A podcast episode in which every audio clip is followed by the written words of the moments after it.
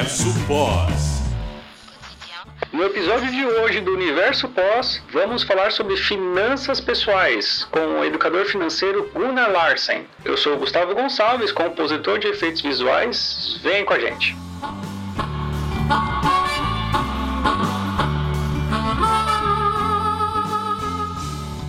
Bom, o tema hoje vai ser sobre finanças, e aí eu acho que o papo vai ser um papo bem geral. É, então, primeiramente, Gunnar, por favor, se apresente, fale o que, que você faz, que que você, como é que você atua no, no mercado. É, conta um pouquinho mais sobre sua trajetória também, sua história. Bom, meu nome é Gunnar Larsen, é, eu sou educador financeiro. Eu ajudo pessoas a terem uma vida financeira saudável e equilibrada. Eu ajudo a pessoa a sair daquela etapa que ela está endividada, né? Ou, eventualmente, também montar sua reserva de emergência e também fazer os, os investimentos. É, já vou deixar aqui divulgado as minhas redes sociais, que é gunnar.finanças no, no Instagram, e também meu telefone, né, que é o 4799266 4475. E, e fala uma coisa, quando alguém te procura para fazer é, esse trabalho, como é que funciona assim? Você faz uma anamnese com ele, você faz uma conversa, bate um papo, e aí você vai montando as opções para ele, você vai acompanhando, como é que é assim? Existem duas formas de, de, de, de trabalhar com a pessoa, né? Uma é a mentoria, onde ela pode justamente ter um acompanhamento maior e aí acaba sendo mais transformador. Então são três meses de acompanhamento, ao total cinco sessões é, que são quinzenais. E essas sessões a gente aborda vários aspectos, tanto da parte é, dos controles que ela tem é, financeiros, né? Ou se não tem a gente acaba montando um é, renda extra e também acaba montando as suas metas financeiras e também o seu o principal aí que é a liberdade financeira. Né? E me fala uma coisa, esse lance da crença me deixou um pouco curioso. É, além de você fazer toda a parte técnica em cima do investimento, você também é, avalia também a parte emocional do cliente? Com certeza, com certeza. Eu acabo passando um exercício onde a pessoa acaba recebendo uh, quais são as crenças que essa pessoa pode ter. E ela acaba anotando para si mesma. E aí, depois de que ela tem esse entendimento de crenças, porque muitas vezes a pessoa pode não ter dinheiro justamente porque ela acha que o dinheiro não traz felicidade. Então, se ela tem isso daí como crença, né, que o, que o dinheiro não traz felicidade, com certeza ela não vai ter dinheiro. Ela não vai se planejar para ter dinheiro. É outra crença comum, né, seria o dinheiro não dar em árvore. Essa crença ela traz algo com relação à escassez, que é realmente difícil conseguir dinheiro. É, e se é realmente difícil, né, e, e, é com muito esforço e dedicação, ela justamente acaba não tendo dinheiro. Consequentemente, eu, no meu subconsciente vai estar instalado que eu realmente não, não devo ter dinheiro. Né? E aí você acaba fazendo esse exercício e, consequentemente, essas crenças, né, elas vão sendo substituídas por esses arquivos de, de riqueza. Nossa, cara, você falou uma coisa que, nossa, me identifiquei muito agora. Muito, mas muito, assim, muito. Por exemplo, é, eu sempre tenho dificuldade, sempre não, hoje está um, tá um pouco mais fácil, mas no começo da minha carreira era muito difícil conseguir estabelecer o meu preço, cara, para o mercado, ou então para o cliente. Falar assim, não, é, é isso e pronto. Não, eu sempre jogava abaixo do mercado e aí, quando eu via, quando eu comparava com outras pessoas, eu falei, cara, eu tô ganhando muito abaixo, tipo um terço do valor. Eu falei, cara, o que, que, que eu tô fazendo na minha vida, sabe? Enquanto isso, tinha pessoas fazendo, tipo, o triplo, sabe? Sim, sim. É por, às vezes, não se achar merecedor ou realmente por, né, é, você tem que realmente reconhecer o seu trabalho, né, como transformador, né, como você consegue agregar algo para o mundo, né, e hoje me vejo muito contente nessa função, porque eu, eu consegui me transformar e eu gosto também de passar e ensinar para as outras pessoas essa parte financeira. Eu quero que elas tenham essa, essa felicidade, assim como eu tenho, é, saber administrar bem, né? É, ser um autônomo, um empreendedor, isso aí também é, é, é, interessante. Você está ouvindo Universo Boss. Cara, assim, a primeira pergunta, ou o primeiro tema que a gente pode abordar aqui, que eu acho que tem um pouco a ver com essa questão. As pessoas querem ser donas do mundo, né? Quer dizer assim, eu, eu quero eu quero ter o melhor carro, quero ter a melhor casa, quero, melhor, quero morar no melhor lugar. Mas eu acho que antes de chegar nesse, nessa etapa, tem que se pensar no básico. O que, que você recomenda como base do fundamento das finanças para você ter essa tranquilidade para você chegar nesse nesse ponto. Sim, sim. Então, sabia que 70% dos brasileiros, né, não possuem reserva de emergência. E aí, como é que você acha que essa situação foi criada? Então, é falta de planejamento, falta de, de, uh, de definir metas pessoais, financeiras, e também a falta de, de, de, educação financeira, né? O básico é saber as suas receitas, né? O quanto que você ganha, é, os seus gastos, né? E separar algo sempre para sua reserva de emergência ou, ou investimentos, né? Essa, essa falta, né? Esse básico, né? Você quer ser o dono do mundo, né? Consequentemente, você acaba gastando muito. Então, é, nós constantemente, né? Somos bombardeados nas redes sociais, né? Por ter um estilo de vida que geralmente está acima do nosso patamar. Então, o essencial é ter uma planilha de controle dos seus gastos e aí elencar onde cada centavo está indo. A forma mais eficiente para você fazer isso é montar um orçamento 50, 30, 20. É, 50% são seus gastos essenciais, com relação à sua moradia, condomínio, luz, água, mercado. São gastos que você não consegue cortar totalmente, né? Você consegue eventualmente reduzir eles, mas você não consegue cortar. Você precisa de um lugar para morar, você precisa utilizar a luz, água. Os outros 30% são os gastos não essenciais, também a gente chama de estilo de vida. E é geralmente onde a gente acaba gastando mais dinheiro, que é justamente na parte do lazer, na academia, onde algumas pessoas acabam pagando e não utilizando, é, salão de beleza, diarista, compra de roupas ou itens supérfluos, quantas viagens aí, eventualmente, você não, não se planejou, quis fazer, fez, e depois gastou uma montanha de dinheiro que você nem tinha, né? Então, são essas escolhas que você tem que fazer, né? E os outros 20 devem ser é, direcionados para, para justamente os, os investimentos. E aí a gente pode fazer aí, basicamente, três tipos de, de, de alocação nesses 20%, né? Que é justamente é, montar uma reserva de emergência, se ela não tem, ou se ela está endividada, também separar algo para a quitação dessas dívidas, e também, eventualmente, colocar no, no, nos investimentos, né? ou seja, a longo prazo. Né? Também puxando nesse mesmo assunto, pode abordar sobre as três funções do dinheiro. E aí eu gostaria de falar aqui para todos, né, que as três funções é, é garantir a segurança, a segunda seria realizar os sonhos, e a terceira é ajudar as pessoas. Se eu quero ter mais dinheiro, né, é, não é simplesmente para ver lá na minha conta da corretora ou do banco aquele número crescendo, né? Isso daí não faz nenhum sentido mas justamente faz todo sentido, né, o que esse número, né, que está lá na, na, tela da corretora ou do banco, pode me proporcionar na, na vida, né. Essas três funções, ela não pode ser invertida. Então, eu não posso querer primeiro ajudar as pessoas se eu estou passando necessidade, se eu não tenho a minha segurança. Então, consequentemente, eu tenho que ter, sim, uma, uma garantia, uma reserva de dinheiro para proporcionar essa segurança, para depois é, buscar realizar sonhos e depois também ajudar pessoas. Né? Nossa, tem uma história muito, muito, cara, que simplifica isso demais, assim. Tinha um amigo meu que queria ter um carro. Um puta carro. Não, meu sonho é ter um carrão, tal, não sei o que, papapá, papá. Mas, cara, ele não tinha possibilidade nem de, nem de pagar o seguro do carro. Ele foi lá, comprou o carro, um puta carrão, zero. Cara, bateu o carro, deu PT. Ele perdeu o carro, perdeu a grana, e, tipo, não tinha. Assim, todas as economias dele foram, foi no carro, assim, sabe? Ele realizou o sonho por um tempo e depois, cara. Então, é justamente eu não recomendo, né? E eu também não faço que a pessoa busque dívidas para justamente realizar um sonho. E é justamente inverter essa, essa, essa função do dinheiro, né? Ou seja, eu vou realizar meu sonho para depois, né, ver como eu pago, né? O que, que você pode sugerir para as pessoas que têm uma inconstância na renda, assim? Como que eles podem preparar esse, esse colchão financeiro? Para as suas finanças pessoais, se você é autônomo ou empreendedor, né, você deveria ter 12 meses dos seus gastos da pessoa física na reserva de emergência. Ou seja, 12 meses para você ficar tranquilo, sem preocupação, né?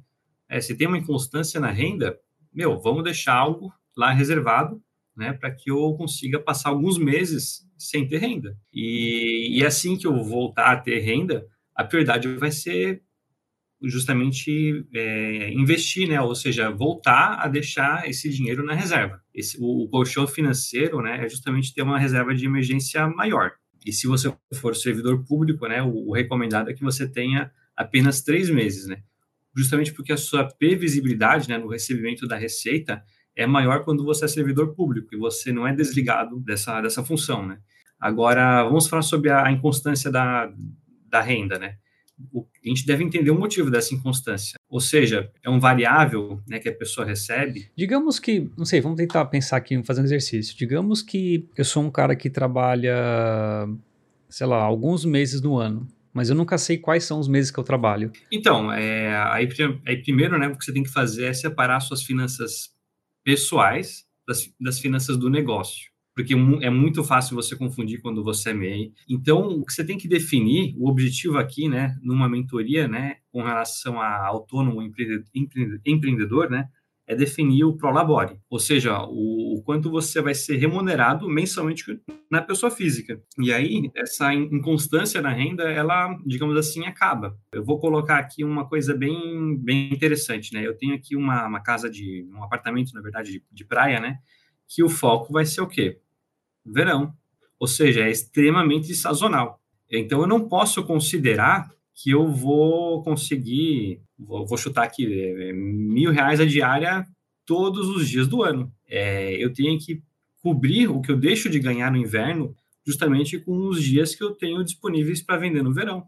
E aí eu tenho que ter essa previsibilidade, né? Aí vai depender da, da, da função da, que a pessoa exerce, né? Não sei se vai ser mais no inverno, ou vai ser só em março, ou se vai ser só em julho que a pessoa vai ganhar. Então, ela vai ter que dar uma, uma, ter uma previsibilidade né, nesse recebimento, e aí ela vai definir, olha, desse, né, dessa função, eu vou estabelecer que eu consigo ganhar, sei lá, 2 mil por mês.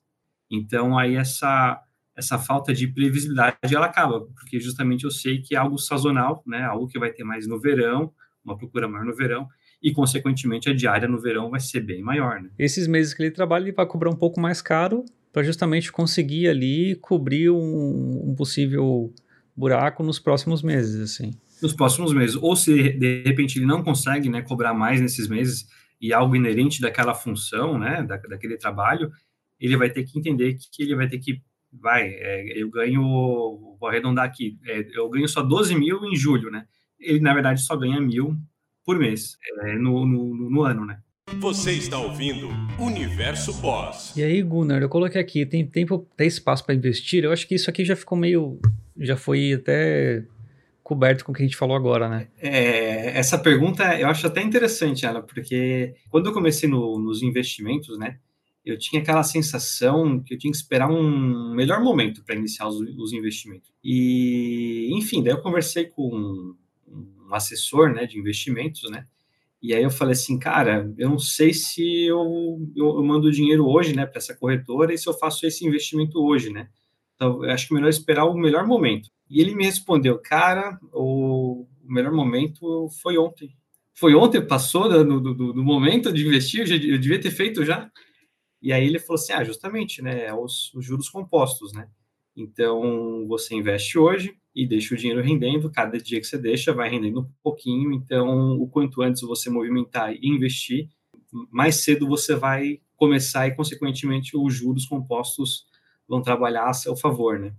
Então, na verdade, bem na verdade, né, os investidores geralmente eles se arrependem só de uma coisa, né, que é não ter começado antes. Quem consegue poupar e investir todos os meses é, vai ser recompensado futuramente por, por isso. Né? Você tem uma dica, assim, cara, para quem não consegue guardar dinheiro? Com, com, essa ideia né, de você deixar 20% né, para investimentos ou para sua reserva de emergência, para o eu do futuro, né, é, na verdade você vai estar conquistando muito mais do que isso.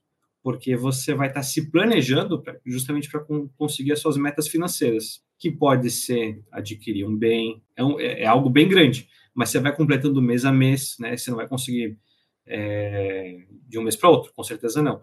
É, mas você vai estar tá se planejando para conseguir esse objetivo de longo prazo. Então, para quem não consegue guardar dinheiro, monte um orçamento 50, 30, 20 e eu também estou à disposição para ajudar a pessoa se precisar. Você está ouvindo Universo Boss. Eu vou contar uma história aqui então. Quando eu era pequeno, é... eu sempre quis ser independente financeiramente dos meus pais. Cara, isso começou, tipo, quando eu tinha 10 anos de idade, assim, é muito bizarro. Mas a minha mãe me dava o dinheiro do lanche, dois reais por dia para eu ir lá comer meu lanchinho, pá. O que, que eu fazia? Em vez de eu comer o lanche, eu guardava esse dinheiro em casa. Fui guardando esse dinheiro. É, e era um, cara, sei lá, é dois reais, né? Não são nada, não é nada, né? Só que quando eu chegava no final do ano, eu tinha lá, tipo, sei lá, 150 reais guardados. Cara, o que eu vou fazer com 150 reais? Eu ia lá e comprava um brinquedo, comprava um, tipo uma, uma coisa de coleção, uma coisa que eu queria muito. Então eu acho que quando você começa a investir e ter resultado palpável desse investimento, você consegue, ah, putz, eu materializei uma coisa que eu queria muito. Fica muito mais fácil você entender qual que é essa relação de, de investimento versus poupança, né? É uma coisa, é, um, é, é uma plantação, né? Você planta, você ara, você rega e depois de um tempo você colhe aquele fruto, né? Com certeza, com certeza. É, o interessante aí, você quando criança, né, com 10 anos, já se, talvez você não sabia exatamente o que você queria comprar, mas você se planejou para comprar algo maior. Então, talvez foi uma pequena meta financeira tua que você se colocou, né, para comprar algo é, de maior valor, né, e não gastar aqueles dois reais com o lanche, né, que você viu que não, não precisava né, naquele momento, né. E eu diria o seguinte, sabe, é, investir, né, ele, ela se, se torna uma necessidade por quê? Né? Porque antes, não sei se você também lembra quando criança, né? A gente conseguia comprar um Kinder Ovo com um real. E hoje, o mesmo Kinder Ovo, né? Pelo menos aqui no mercado, tá 7 a 8 reais. Só que se eu for na padaria ou no posto de gasolina, tá 10 reais o Kinder Ovo lá. Cara, é muito louco isso, cara. Então, para quem não sabe, né? Mas é bom explicar, né? É, inflação basicamente é a perda de valor da moeda em relação ao, ao tempo, né? Então, antes, né, se, por exemplo, com 100 reais você comprava 10 quilos de carne, né, agora com os mesmos é, 100 reais você compra ou, ou só leva 5, 5 quilos, né. Então, ou seja, né, o seu poder de compra diminui em função do tempo. Então, justamente nos, nos investimentos, né, nós temos algumas maneiras, né, sempre de ganhar da inflação, que é justamente investindo em tesouro direto, atrelado ao IPCA, também em CDBs atrelado ao IPCA. E nesses investimentos, né, você acaba justamente apurando né, o resultado, né, é, colocando é, mil reais ou cinco mil reais, eles acabam pagando a inflação mais uma taxa contratada pré-fixada. Né? Então, um exemplo, você pode investir num CDB ou num tesouro direto a IPCA mais 5, ou seja, ele te paga a inflação e te remunera mais 5% no ano. Né? Nossa, é legal, porque a longo prazo você não está vendo esse dinheiro derreter, né? Com certeza, você está vendo esse dinheiro sempre crescer, na verdade, vai, se é IPCA mais 5, você está vendo ele crescer sempre 5% em relação ao seu poder de compra. Né? E tem, você sugere uma carteira inicial básica, assim, default para todo, todo, mundo? Assim, ah, um pouquinho em PCA, um pouquinho em pós-fixado, pré-fixado, como é que você... Como é que você monta assim, uma carteira básica de uma pessoa? É que depende muito do perfil do investidor também, né? Depende, de, depende de várias coisas, né? E aí não tem uma resposta certa para isso, por quê? a pessoa está endividada ou não está endividada. Ou seja, está no primeiro passo ali. Se ela está no primeiro passo, o foco é a quitação das dívidas. Tem aquela pessoa também que está no zero a zero. Ela não está endividada, ela não tem reserva de emergência, ela sempre, todo mês, está no zero a zero. Aí, como é que você faz com essa pessoa? Busca justamente, ó, pelo menos não tem dívidas, ok, show de bola, mas vamos dar foco aqui em montar os seus primeiros investimentos e o seu foco vai ser criar uma reserva de emergência, né? E, e tem aquela pessoa também que, ó, beleza, eu já tenho aqui minha reserva de emergência, agora quero fazer os meus primeiros investimentos, né? Só que aí vem a, a segunda questão, né? É, que é o seguinte: quais são as metas financeiras? Porque não adianta, né? Eu falo assim para a pessoa: olha, é interessante você deixar em ações. Só que aquele dinheiro, ela já se comprometeu num, numa meta de financeira curta, né? De curto prazo, que ela quer viajar para a Europa. Então, eu não posso deixar isso em ações. Então, eu tenho que saber também, né? A pessoa tem que ter noção de quais são as metas, né? De, de curto, médio, longo prazo. Nada adianta você realizar um investimento sem ter claro o motivo. Então, você tem que ter sempre em mente qual é a sua estratégia naquele investimento, na sua carteira. As coisas não acontecem do, do dia para a noite. É, você vai precisar investir durante vários meses, durante vários anos até que a bola de neve realmente comece a rolar, sem falhar em nenhum mês. E mantenha a constância. E aí, isso tem a ver com a aposentadoria? Você acha que ser um bom investidor te garante uma aposentadoria mais tranquila? Sim, garante. Com certeza garante. Só que assim, quando a gente pensa em aposentadoria, né, vejo mais aquela situação de ser bancado, né, pelo INSS, né? ou seja, receber do INSS. Só que a gente sabe que esse sistema ele está ele tá falido, né? É, era isso que eu ia te perguntar. A aposentadoria tradicional do Brasil é vinculada ao INSS, mas eu acho que é cada vez menos a gente vai ter pessoas aposentadas no futuro, né? É, na verdade, vai ter cada vez mais pessoas aposentadas porque as pessoas elas têm uma expectativa de vida maior. Mas será que vai estar tá existindo? Será que vai existir? Vai ser possível ter o INSS no futuro? Ou vai valer a pena? Hum, eu diria para as pessoas que não vale a pena. Eu não faria para mim, né? Eu não, eu não contaria, né, com o INSS para mim no, no, futuro. Eu prefiro deixar de contar. Eu prefiro contar só com o que é o meu, né? De acordo com o governo, né, o roubo previdenciário previsto para esse ano é de 276 bilhões, né? Que equivale a 2,6% do, do nosso PIB, né, do Produto Interno Bruto.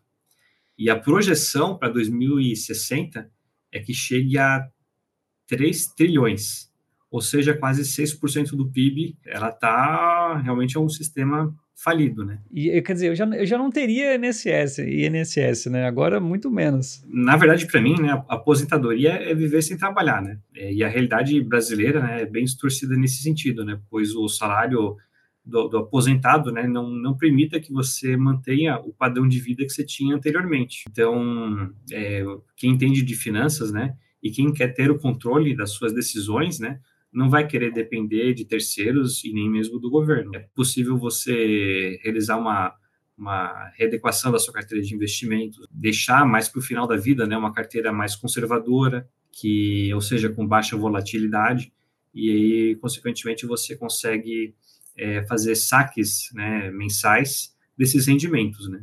É, é, é bem possível ou é muito difícil? Assim, é que muita pessoa pensa que, ah, eu vou te dizer, eh, Gustavo, se você tiver um milhão de reais, quanto você acha que você teria de rendimentos é, mensais? E será que esses rendimentos mensais você conseguiria se manter? Será que dá para se manter com um milhão rendendo?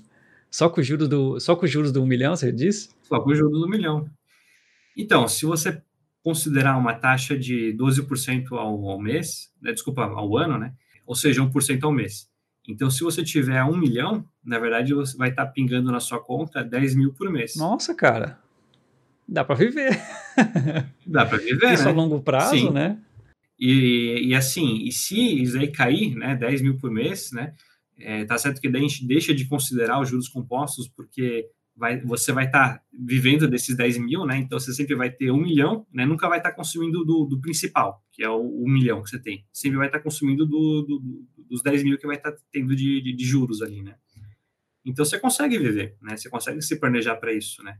E aí muita pessoa acha que você precisa ter assim muita grana para conseguir sobreviver. Mas, por exemplo, quem precisa ou quem gasta 3 mil reais por, por mês, poderia ter 300 mil investido, né? Então, assim, às vezes a liberdade financeira está muito mais perto do que as pessoas imaginam, só que elas não se planejam, não fazem, né? E acham que está muito distante, né? Cara, vou lançar um desafio para você. Você acha que eu consigo me aposentar daqui 10 anos? Consegue.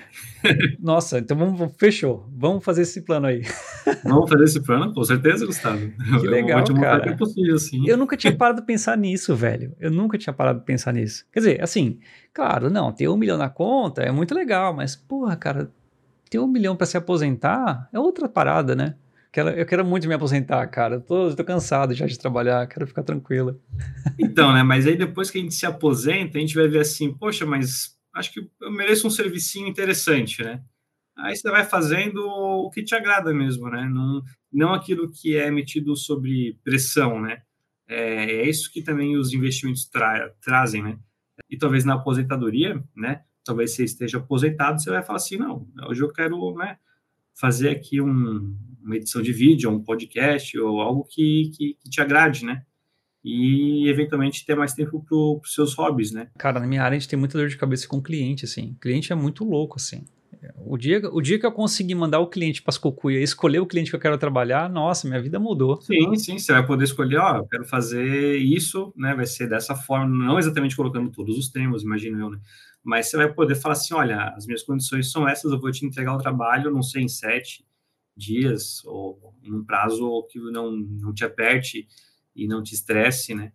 é, que você tenha realmente uma qualidade de vida, né, proporcionada por essa liberdade financeira, né? Porque assim, financeiro e pessoal andam juntos, né? Não, não tem como não ser diferente. Né? E quanto mais velho você fica, por exemplo, você quer ter família. Você quer gastar um tempo de qualidade com seu filho, com a sua filha, com a sua mulher, com a sua esposa, cachorro, sei lá. Você quer aproveitar essa família. E se você trabalha insanamente, como era o meu caso há alguns anos atrás, você vê que você não aproveita tempo nenhum com a família. Tempo nenhum com a família, depois gasta com remédio, né, estresse e é, destrói a saúde, né? Tem amigos meus que falavam assim: nossa, quando eu chegava em casa, minha filha nem me conhecia, cara. Eu não sabia quem que é esse estranho tá entrando em casa. Porque era isso, a gente passava mais tempo trabalhando no, nos estúdios, é, nas produtoras, do que com a família. É bem, é bem complicado mesmo essa, essa situação. Eu lembro quando a, a minha filha Laura nasceu, né? Eu tinha recém começado um, trabalho, né? Fiquei 100% focado nas vendas daquela empresa. Porque realmente era algo que eu estava precisando me manter naquele emprego. Então eu, eu abri mão de ficar com ela para justamente conseguir realizar as metas que a empresa colocou e realizei com sucesso, né? Mérito meu, mérito do tempo que eu gastei, mas isso veio com custo, né? Hoje eu lembro que os primeiros meses eu né, passei pouco, um pouco tempo com ela, né? Tinha que fazer muita viagem, visita cliente, é, escutar de cliente várias reclamações, e isso daí também me traz uma certa satisfação na profissão de hoje, porque eu vejo assim, é tão transformador, é tão grato você ver assim a pessoa que não tem conhecimento da educação financeira, vai para você um problema que parece enorme para ela, um monstro assim, e aí você fala assim, não, calma, a gente vai tratar daqui para frente, né? E ela parece assim, cara, foi transformador, é, libertador e agora tipo eu sei o que eu tenho que fazer todos os meses, né? Você está ouvindo Universo Boss. Então, beleza. Então, como que a gente pode aumentar a renda de forma saudável? Geralmente o problema não está na renda, tá? Mas sim na falta de planejamento e organização e, e controle das finanças, né? Mas existem duas formas de você aumentar a sua renda de forma saudável, né? O importante enfatizar, né, é que a, a renda extra, né, sempre vai exigir mais trabalho, tá? Então, alguns podem ser mais difíceis, outros mais fáceis, né? E aí você vai ter que ver o que está dentro da sua possibilidade, né? O importante da, da renda extra, né? É justamente que ela vai acelerar esse processo de quitação de dívidas, se você estiver endividado, é, ou também de alocar mais nas suas metas é, financeiras, é, ou também nos seus investimentos, né? Fazendo com que você possa antecipar, né? Os seus sonhos ou até mesmo a sua liberdade financeira, né? Alguns gostam de fazer bolos, doces, né? Então você poderia eventualmente trabalhar com, né, fazendo bolos e doces, tirando uma, uma, renda extra com relação a isso. Eventualmente você pode ter um quarto disponível na, na tua casa, você pode colocar e alugar para o Airbnb. Eu vou colocar um exemplo meu aqui também. É, quando eu morava em Blumenau, eu não tinha carro ainda. Tinha uma vaga de garagem, eu falei lá com um porteiro e falei assim, olha, se alguém quiser alugar minha vaga de garagem, tá, tá à disposição, né?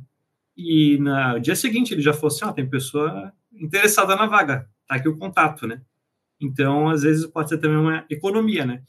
Assim, não me deu muito trabalho em falar com a pessoa, ela alugou minha vaga, então é realmente se planejar. É, outras ideias também que eu também dou, né?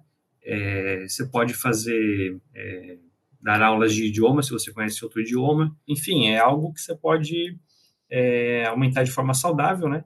Sem ter que comprometer o seu trabalho atual, né? E são pequenas coisinhas, né? Que vai pingando ali, aqui um pouquinho tal. Você não precisa ter pressa, né? Que nem você falou, né? Paciência. Não, não, não precisa ter pressa. Você está ouvindo Universo Você recomenda Boss. alguma fonte de informação para as pessoas que querem saber mais sobre esse, esse mundo financeiro? O interessante é se falar sobre fontes de informação é com relação ao conflito de interesses. Para o, o pequeno investidor, né, para o investidor que está começando, né, é, que, fique, que fica de fácil acesso e todas as pessoas têm, né, o celular e um youtuber falando. Né? E aí você primeiro acessa aquele vídeo, vê ele fazendo ali alguma movimentação ou falando ou recomendando X, Y, Z empresas e você quer seguir a mesma estratégia e acaba comprando essa, essas mesmas empresas que ele recomendou. Só que assim, ele recomenda a compra. E quando ele vende? Será que ele vende ou sempre está comprando essa empresa? Quanto ele tem alocado em tais empresas? Então, quando vender, sabe? Então, eu também não tinha essa informação do, do youtuber, né? E não tem como saber o que ele faz, né? Qual foi a estratégia que ele utilizou para realmente comprar aquela empresa, né? investir, você sempre tem que buscar algum profissional que você deve remunerar ele, né? Em que sentido? No sentido que ele tem o mesmo interesse que você, porque até mesmo as, as corretoras de investimento, elas vão, elas colocam lá, né? Ah, recomendando tais ações, né?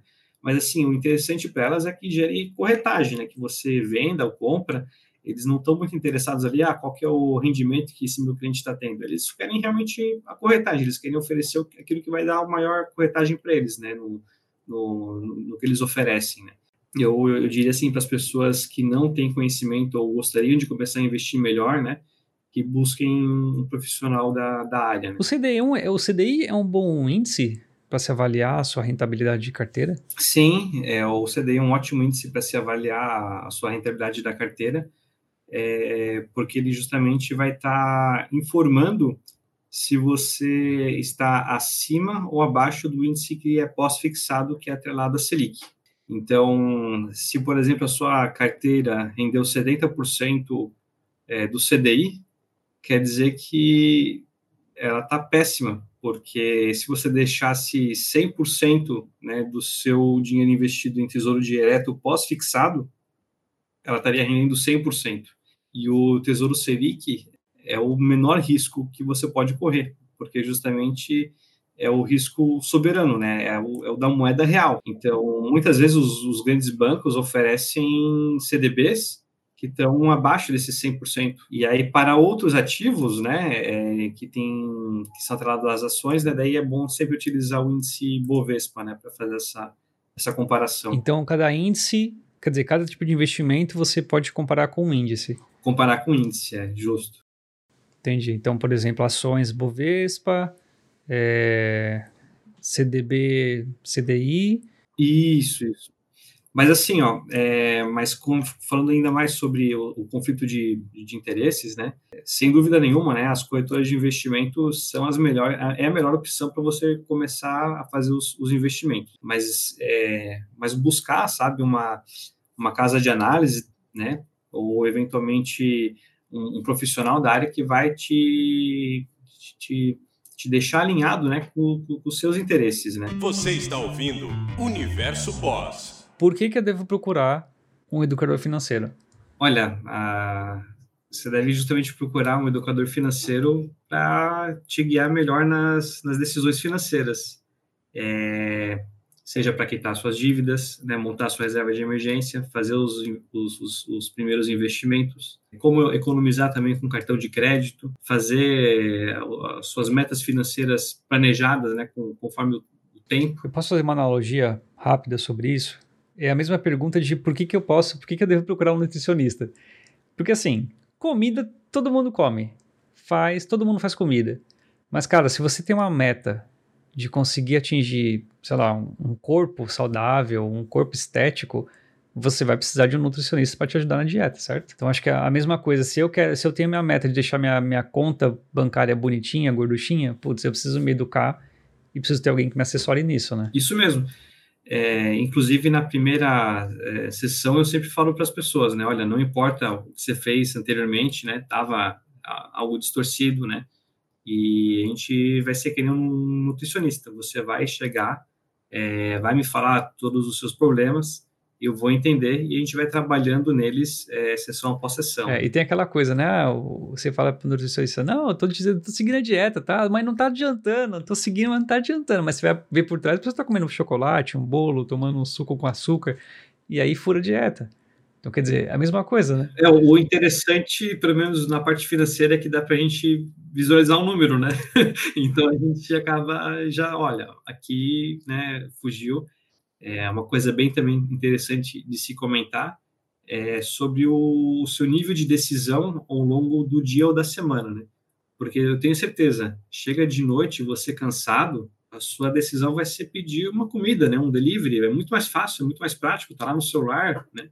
e você não sente a dor do dinheiro, porque você não entrega dinheiro para a pessoa, você passa no cartão, então você não tem essa sensação de perda também. E às vezes, né? Porque eu lembro muitas vezes que eu chegava cansado em casa e falava assim: não, vou pedir uma comida. Tipo, a comida demorava 50 minutos para chegar. Para eu fazer um arroz e um bife demorava 10 minutos, cara. É. tipo, era muito mais fácil você fazer em casa, que era mais rápido, você economizava, economizava tempo, você comia na hora, acabou. Tipo, aí você vai gastar com muito mais e vai perder muito mais tempo no final das contas do que você. Só porque você vai ter o conforto de não fazer nada durante um tempo, né? É, sim, sim. Verdade, verdade. É, quer deixar mais uma vez seus contatos, suas redes? Se alguém quiser te procurar, fazer uma assessoria, como é que funciona? Como é que.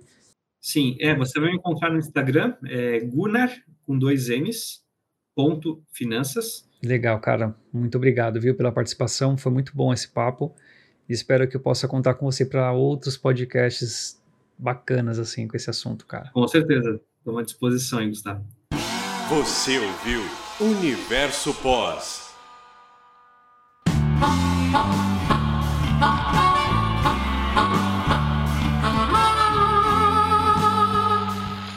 E esse foi o episódio de hoje do Universo Pós. Espero que tenham gostado. E se quiserem entrar em contato para sugerir uma pauta, deixar um comentário ou qualquer outra coisa, é só enviar um e-mail para podcast.vfxbr.gmail.com ou pode mandar um direct no Instagram para mim, através do arroba GusComper. E é isso aí.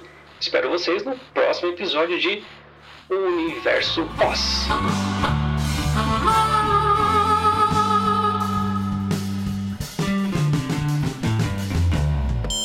Pessoal, o Universo Pós é uma iniciativa individual minha. Eu quero que com ele a gente possa construir um mercado cada vez mais saudável, com profissionais bem desenvolvidos. Só que para isso a gente precisa manter o projeto de alguma forma. E é por isso que eu peço, se você gostou do projeto, é só entrar no apoia-se, apoia.se barra universo pós, e lá você consegue encontrar várias formas de contribuir ou de apoiar o projeto. Eu espero realmente que vocês gostem do projeto e que a gente possa manter ele a longo prazo.